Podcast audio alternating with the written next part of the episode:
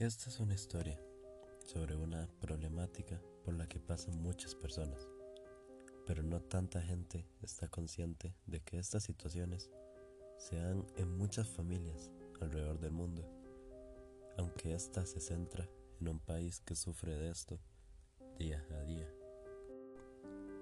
Iñigo Montoya, padre de dos hijos, Ignacio e Isaac Montoya, es un padre no soltero, sino viudo. Verán, ellos residen en El Salvador, un país donde existe una gran problemática con respecto a las maras o pandillas. La familia de Ñego solo fue una víctima más de ellas, como cualquier otra. El conflicto entre esta familia y las pandillas comenzó cuando el padre Iñigo, Gerardo, fue buscado por las mismas maras. Él se rehusó a los términos de las pandillas, ya que en una de estas estaba la participación de Gerardo en el grupo. Después de ser sometido a una sucesión de torturas y finalmente lo que hizo que se rompiera su veredicto fue la amenaza de Ñigo.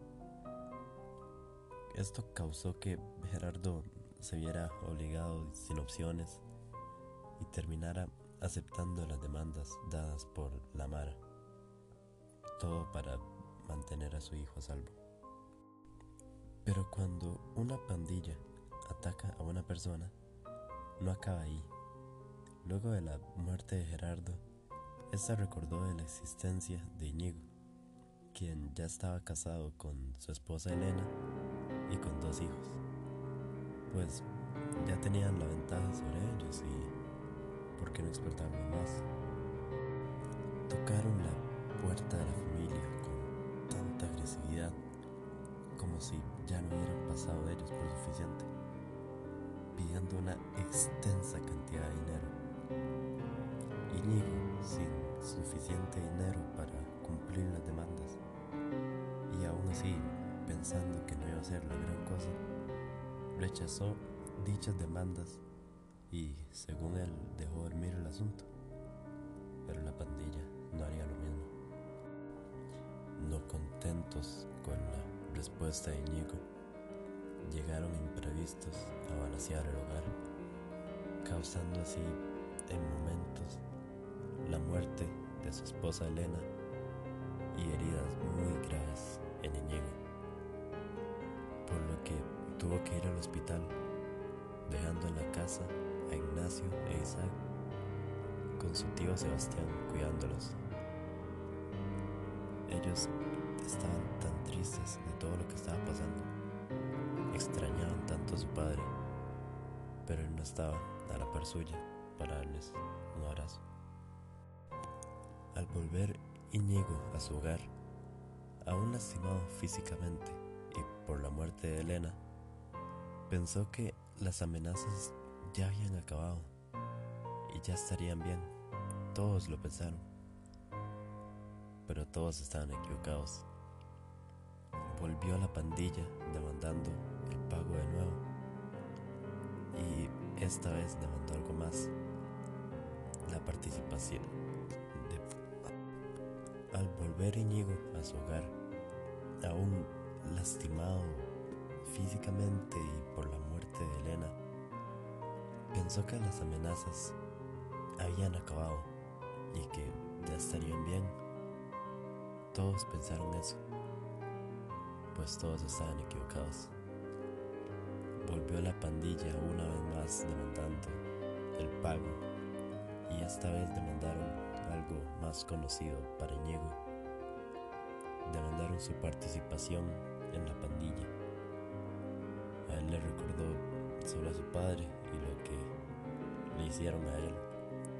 Y esta vez la amenaza fue hacia sus hijos, quienes Ñego, así como su padre, amaba con todo el corazón y luchó tanto por ellos quería que le pasara lo mismo que le pasó a él. Y esto fue lo que rompió. Pero él no iba a jugar a reglas de la pandilla, aunque parecía que los habían aterrorizado lo suficiente. Así que mandó a sus hijos con su tío Sebastián y les indicó cuidadosamente que se cuidaran el uno al otro, escucharan a Sebastián y, mucho más importante, que cuando él estuviera libre, iría a buscarlos sin parar hasta encontrarlos. Les indicó muy cuidadosamente que se dirigieran hacia el norte, que siguieran a Sebastián en todo lado porque Yarmond es bastante peligroso. Se despidió con un abrazo y los dejó ir. Cruzó miradas con Sebastián, dándose la mano y sin una sola palabra. Ambos sabían lo que había que hacer. Así que solo partieron. La tristeza en Iñigo era más que notable cuando se fueron sus hijos, cuando una parte de su corazón se fue, y tener que aceptar en lo que se iba a convertir ahora y lo que tenía que hacer. Sebastián y los valientes hijos partieron hacia el norte, buscando de lugar en cual acomodarse y que los aceptara. Pero ellos no sabían qué esperar, ya que habían vivido toda su vida ahí y ahora tenían que abandonarlo y tratar de adaptarse al nuevo y desconocido país.